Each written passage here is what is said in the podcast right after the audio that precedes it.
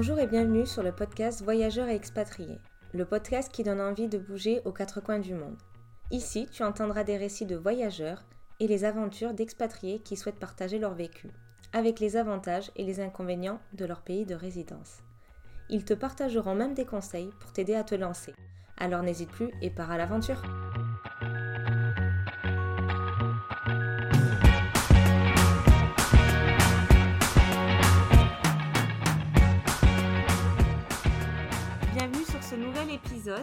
Aujourd'hui, nous sommes en compagnie de Noralba, originaire de Colombie et qui vit en France depuis 4 ans maintenant.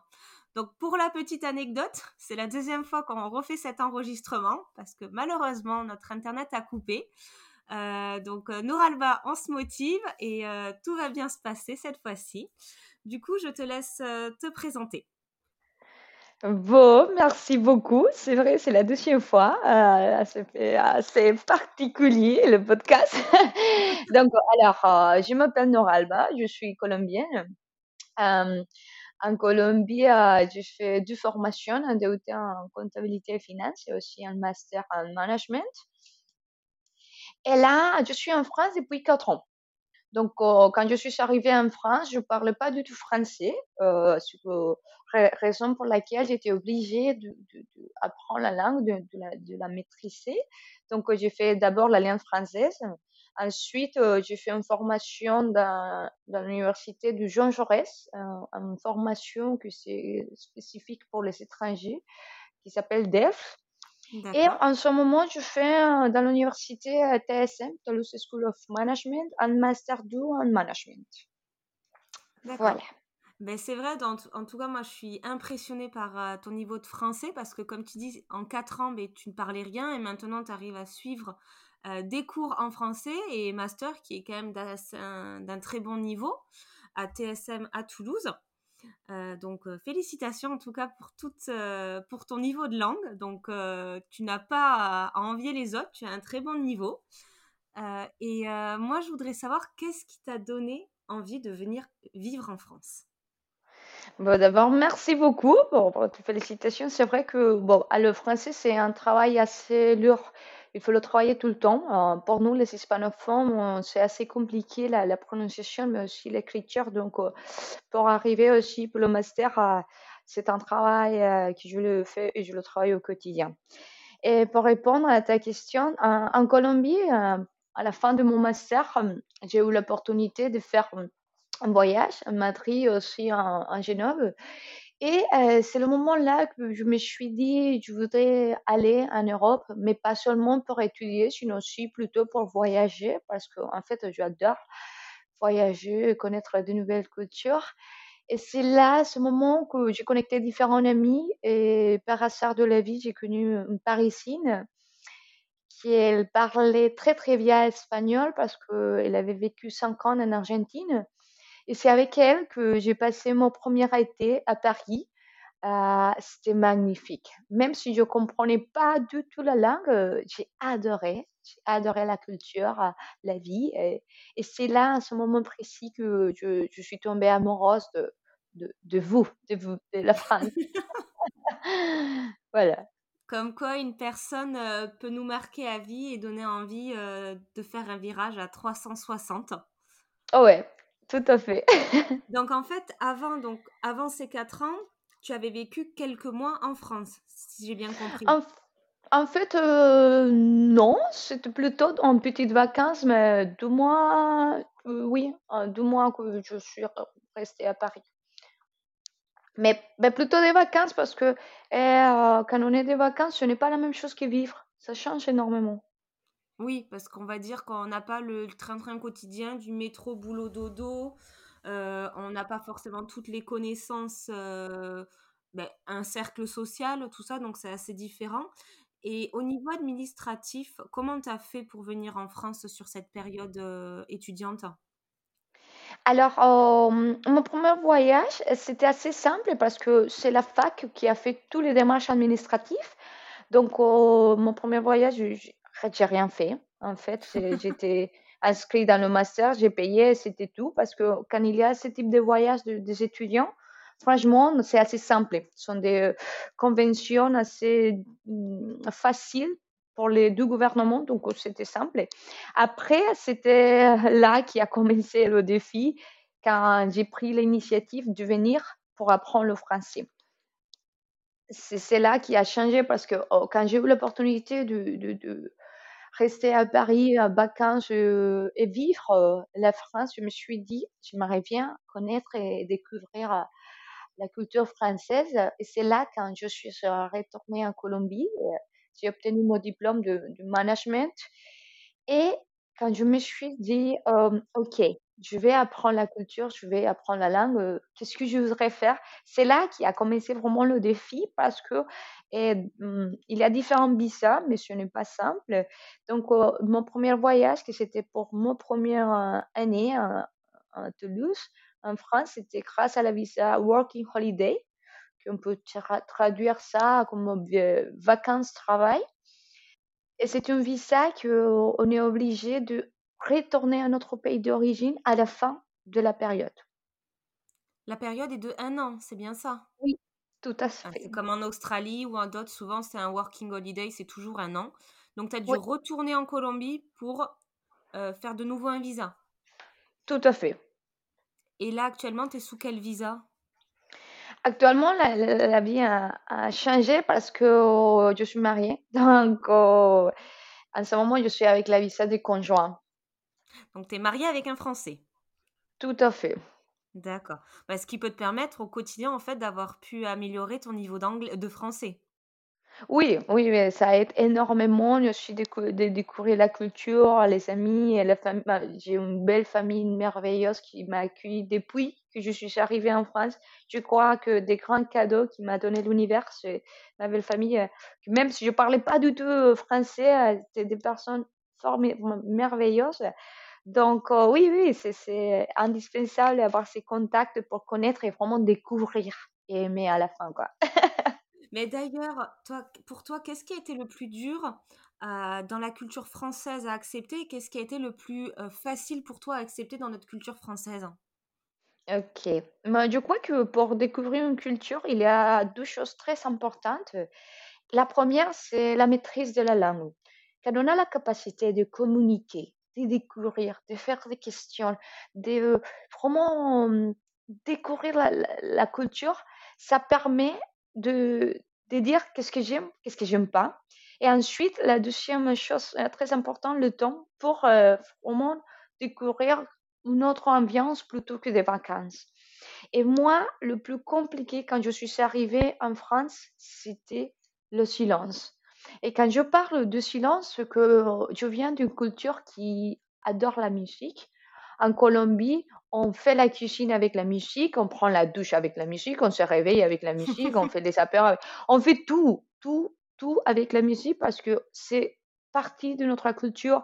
On adore la musique et ce n'est pas dire qu'on fait la fête tout le temps, pas du tout, parce que aussi on écoute de la musique classique, par exemple, mais par exemple, moi, quand je fais la peinture, j'adore euh, euh, un bar euh, pour faire la peinture, n'importe quel type de musique, mais on est une culture très, très collée à, à, la musique, chose qu'en France, ce n'était pas la même chose. Et là, donc, oh, c'est normal pour vous faire des apéros en silence. Et ce silence que maintenant, je, je peux équilibrer et apprécier aussi, mais au début, c'était mais pourquoi n'existe pas là la musique là? C'est vrai, c'est on le voit difficile. quand on peut. Ben, je pense que quand on est, euh, j'ai pu aller en Amérique du Sud, euh, par exemple au Pérou, c'est vrai qu'il y, a quand même cette ambiance plutôt chaleureuse qui, qui peut être dehors et comme tu dis, il n'y a pas de silence. Et en France, on est plutôt silence comme si on, on voulait s'entendre nous-mêmes. oui. tu vois, oui. On, on, est, euh, dans un apéro, on aime bien mettre de la musique, mais on va pas la mettre trop forte parce que sinon on va plus s'entendre parler. Euh, et en fait, on va parler sinon plus fort et du coup, on va encore moins s'entendre. Ouais. Non, mais également, je trouve que vous ne dérange pas de, de, faire un apéro sans musique, ça n'a aucun problème. Mais en Colombie, c'est impossible. Le premier, avant de tout, on met la musique et après, on commence, quoi. Ouais, ben voilà. Mais en tout cas, c'est quelque chose euh, auquel tu t'es un petit peu habitué au fur et à mesure. Et l'autre point auquel, euh, auquel tu as de suite adhéré dans notre culture Alors, euh, tu adores l'art. Et donc là, la France, c'est un pays très riche en culture, en musée, en, peinture, en, vraiment une richesse historique que pour moi, quand je suis arrivée, plus d'être étonnée, j'étais merveillée et euh, j'ai collé directement, j'ai adoré. Donc, euh, c'est quelque chose, pour moi, c'était assez simple et, magnifique d'avoir l'opportunité culturellement d'être dans un pays comme ça de riche culturellement. C'est vrai qu'on a énormément de musées et que, par exemple, on ne prend pas forcément le temps d'y aller quand on est dans notre ville. Par exemple, à Toulouse, j'ai dû faire du musée, c'est parce que c'était à l'école ou au lycée qu'on nous y amenait. Mais on va plutôt le faire quand on est à l'étranger mais c'est vrai qu'on a une énorme culture, euh, enfin, on a énormément de musées en France. Euh, donc, euh, quand on vient de l'étranger, c'est super bien parce que tu peux apprendre plein de choses sur la culture, t'imprégner de ce qui a eu, parce qu'il y a une énorme histoire en France, comme dans d'autres pays. Oui. C'est vrai que c'est très impressionnant. Donc, c'est super si ça t'a plu parce qu'il n'en manque pas en France. Énormément, j'adore ça. Un autre point que j'aimerais savoir et qui pourra certainement aider pas mal de personnes qui peuvent se retrouver dans sa situation de venir en France euh, en tant qu'étrangère. Quel pour toi a été le moment le plus dur depuis ton expérience si tu souhaites le partager? Alors, je crois que le moment le plus dur de mon voyage, c'était les premiers six mois, une année, quand je ne parlais pas du tout français. Je trouve que c'était l'étape la plus compliquée, la plus difficile, la plus triste aussi. J'arrivais pas à me communiquer. En fait, si aujourd'hui j'ai l'opportunité de donner un conseil, c'est jamais partir d'un pays sans vraiment maîtriser la langue, le basique. Je suis sortie de mon pays avec euh, ma perception. Bon, je vais apprendre, je, pars avec le basique et je vais apprendre vite fait, six mois, je, je parlerai, je serai bilingue. Euh, non, c'est pas du tout la vérité. Le français, c'est une langue assez compliquée. Et il faut être réaliste que quand on ne peut pas communiquer, on ne peut pas parler, on ne peut pas être à côté des, personnes qu'on aime, de notre famille aussi, c'est deux choses énormément difficiles. Et c'est autre chose à gérer, c'est la solitude. En tant d'étrangère, je suis loin de ma famille, de mes amis, de ma vie. Et finalement, pas pouvoir parler, pas pouvoir communiquer, c'était vraiment difficile le, premier mois. Ouais, parce qu'en fait, tu sais comment le dire dans ta langue, mais tu es frustré de ne pas réussir à le transmettre ou le transcrire comme tu le souhaites dans cette nouvelle langue. Tout à fait. Euh, Tout je, à fait. peux comprendre. J'ai vécu un peu la même chose avec l'anglais au début et c'est vrai que c'est très compliqué. On a envie de s'énerver contre soi parce que oui, j'ai envie de dire ça, mais je ne sais pas le dire. Oui, en plus, même si, es triste, euh, tu peux pas le communiquer de la meilleure façon. Euh, ou Oui, exactement. culturellement aussi, ça change de l'expression. Donc, euh, oui, c'est énorme. Le premier mois, heureusement, tu t'es accompagné tout le temps et ça m'a aidé énormément. Mais oui, c'était assez lourd, assez difficile. Jamais j'imaginais que c'était comme ça. En plus, parce que je suis quelqu'un que j'aime bien communiquer, j'aime bien et partager avec des amis. Et donc, me sentir que je ne pouvais pas parler, ou, ne comprenais pas, ou, dire aucun mot, ça, c'était assez dur. Bah, je pense que ça a été aussi une force que tu aies cette passion de vouloir communiquer parce que c'est ça qui t'a sorti de ta zone de confort. Qui, qui Aujourd'hui, hein. À parler alors que d'autres, peut-être plus timides, n'aurait peut-être pas réussi aussi rapidement à avoir cette envie En fait, je crois que c'est un peu ma personnalité aussi la nécessité. Oui. C'est la nécessité de, de, sortir, la nécessité de découvrir de, de la vie, de faire les courses, de, vivre au quotidien, c'est indispensable, mais aussi moi de me retrouver et trouver un peu la femme qui est partie de mon pays avec la confiance, avec mon parcours, avec euh, mon métier, avec euh, ma vie. Et avec cette envie, euh, aujourd'hui, je peux être avec toi c'est un énorme défi pour moi de dire oui, on va faire un podcast en français parce que j'ai un podcast en espagnol, mais c'est différent, c'est ma langue maternelle, c'est quelque chose que je peux maîtriser. Et là, ce type de défi que euh, je le fais tout le temps pour me dire ah, tu peux le faire et un jour euh, je, vais réussir à parler parfaitement le, français. Bah, en tout cas, c'est super et je te remercie de te lancer ce défi, ce qui se déroule très bien. Euh, moi, je voulais savoir, là, tu m'as un peu parlé de ta famille. Donc, ça fait 4 ans que tu es en France. Est-ce que tu as pu revenir, euh, retourner les voir? Oui, en fait, euh, j'ai eu la chance de retourner une fois par, par année. Et malheureusement, les deux dernières années, non, pour la situation sanitaire. Mais oui, oui, oui, je, je continue très connectée avec ma famille. Je suis quelqu'un qui adore ma famille. Pour moi, c'est indispensable. Donc, oui, heureusement, j'ai partagé avec eux, même si je vis là. Et qu'est-ce qui te manque le plus de, de ce côté d'avoir ta famille à côté, aussi de la culture, de ta culture? Alors, ça me manque, il y a plein de choses, hein, il y a plein de, de, de petites choses au quotidien.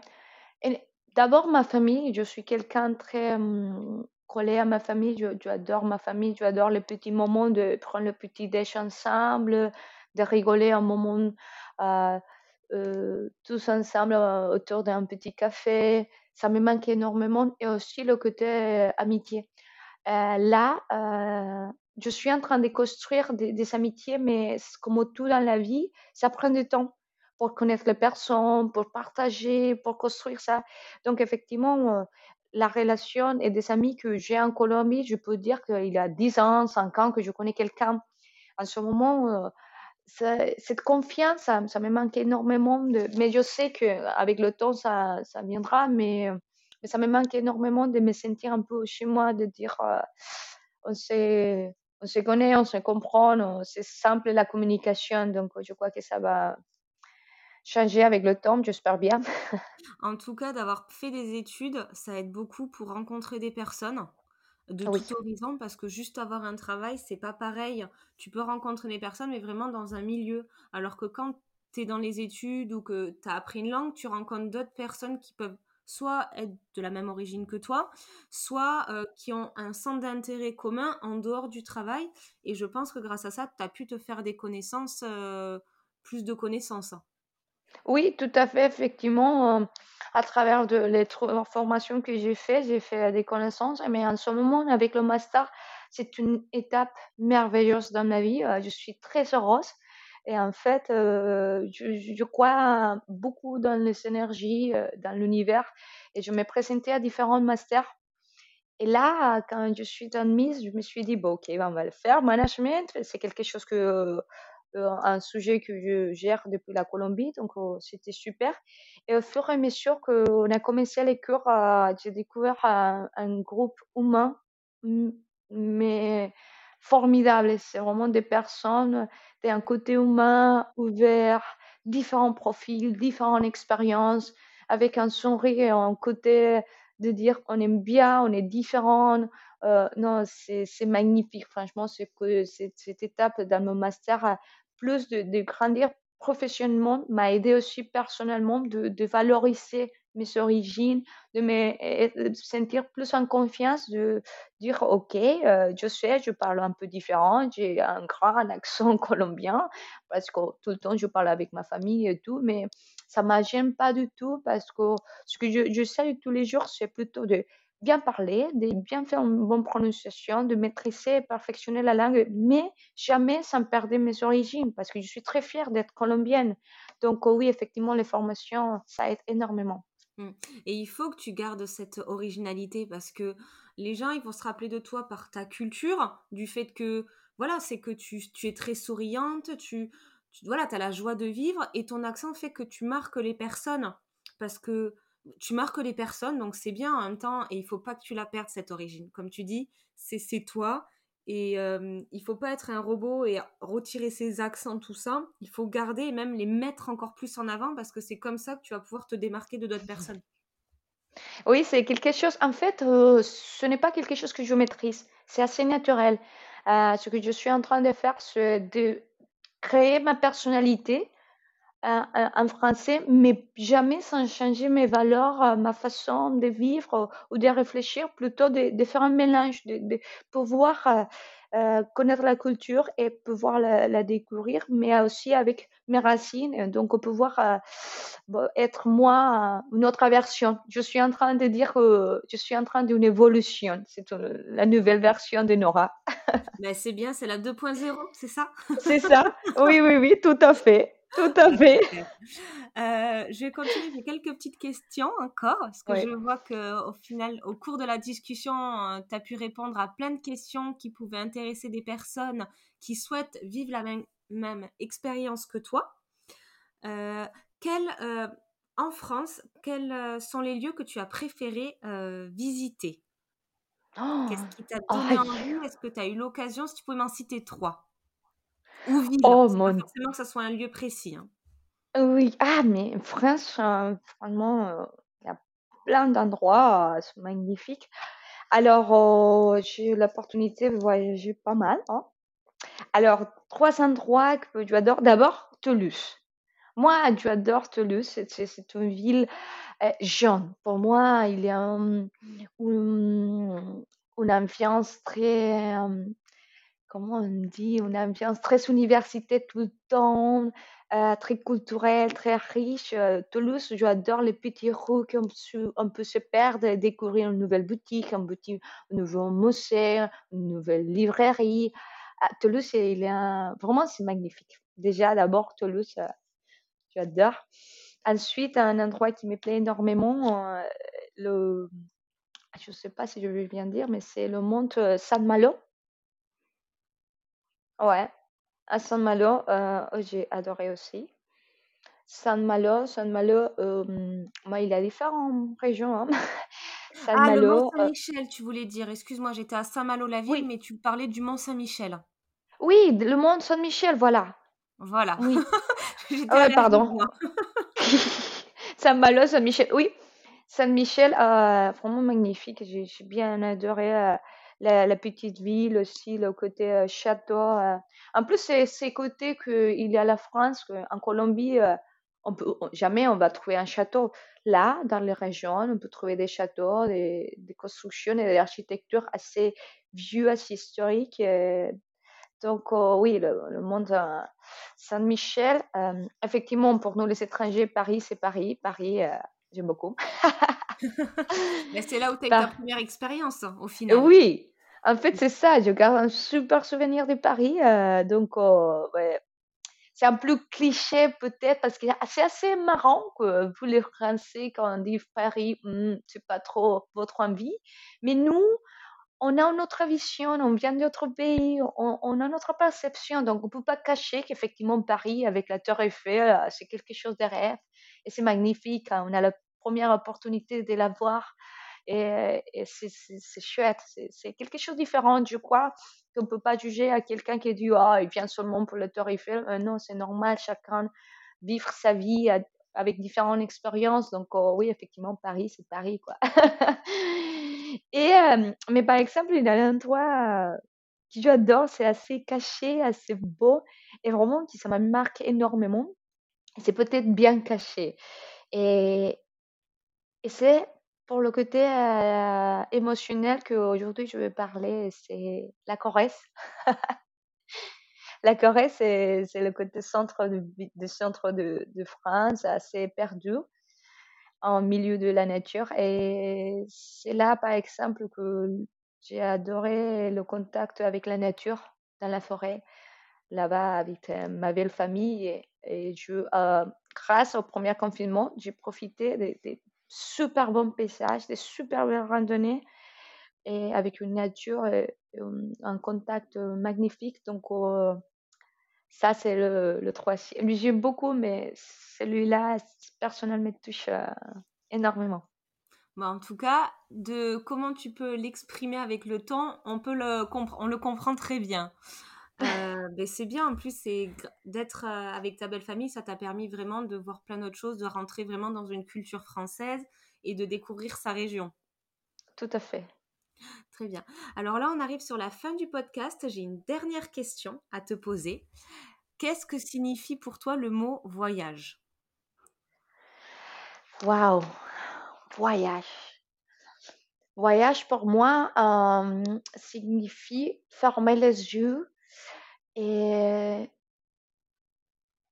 découvrir tout. Découvrir une nouvelle culture avec tout ce que amène avec euh, euh, la musique, avec euh, la gastronomie, avec les personnes, avec les accents, avec l'air, avec les endroits, avec l'architecture, l'art. C'est voyager, c'est le bonheur de la vie de découvrir qu'on est différent, qu'on n'est pas l'unique dans l'univers, qu'il y a différentes cultures, différentes manières de voir la vie, de le découvrir et aussi de vivre. Et que c'est très riche de, parler différentes langues. Et même si on ne parle pas, de la vivre. Donc, au voyage, c'est bonheur, si je peux dire un mot, c'est ça. Et eh c'est parfait. J'aime beaucoup ta description. Euh, en tout cas, je te remercie euh, d'avoir partagé ton expérience. Je mettrai toutes les petites infos que tu m'as données euh, dans la barre de détails. Comme ça, des autres personnes qui souhaitent avoir plus de détails les auront. En tout cas, challenge réussi. Tu as bien réussi pour le podcast et surtout pour ce second enregistrement. Merci beaucoup. Et je voudrais aussi, pour finir, d'abord te remercier. C'est vraiment un défi énorme pour moi, mais aussi c'est toi qui m'as invité, donc euh, c'est magnifique aussi. Il y a au fond une confiance de, le faire bien. Et aussi, je voudrais profiter de ce moment pour euh, donner des petits conseils euh, aux personnes qui veulent voyager, qui veulent faire l'expérience de dire, bon, j'aime bien la France, je veux voyager, je veux la découvrir. c'est deux petits conseils assez simples, mais très, très riches. Et le premier est maîtriser le basique, la langue. Ça, c'est vraiment indispensable parce que c'est là qu'on peut découvrir, qu'on peut partager, qu'on peut vivre. Sans la langue, on ne peut pas vivre, on ne peut pas comprendre. Et ça, c'est indispensable. Et le deuxième, euh, on a parfois euh, l'envie de comparer quand on arrive en France. Mais en Colombie, on fait ça, là en France, non. Je crois que le plus beau, c'est euh, savoir comprendre et accepter qu'on est des cultures différentes euh, et que sans importer les différences, euh, il y a plein de choses très très riches de deux côtés et le plus important c'est les mélanger et vivre avec tous les deux sans comparer parce que on n'a pas de comparaison, on est super bon dans tous les côtés, on est différent et on est complémentaire donc oh, voilà, c'est ça. Eh bien, merci beaucoup pour ce partage de, ces deux conseils. Euh, j'espère qu'ils en aideront beaucoup pour vivre la même aventure et que ça les donnera envie de le faire aussi. Mais je te souhaite une euh, bonne journée, Noralba, et euh, à bientôt.